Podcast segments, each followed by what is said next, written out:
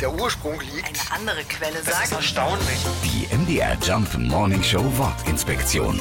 Es ist ein Ros entsprungen. Ja, springt hier ein Pferd, also ein Ross? Oder geht's vielleicht um eine aufblühende Christrose? Es könnte alles so schön passen als Bedeutung für das über 400 Jahre alte Kirchenlied. Aber beide Erklärungen sind leider falsch. Bei dem Ros geht es nämlich um einen Reis, also den ersten Trieb eines neuen Zweiges. In der Bibelübersetzung von Martin Luther kann man das im Alten Testament nachlesen. Es wird ein Reis hervorgehen und ein Zweig aus seiner Wurzel Frucht bringen. Damit ist das Erscheinen von Jesus auf der Erde gemeint. Von Reis kommt dann auch Reisig, so sagen wir ja auch heute noch, zu einem Bündel Zweige. Na und was ist jetzt mit der Christrose?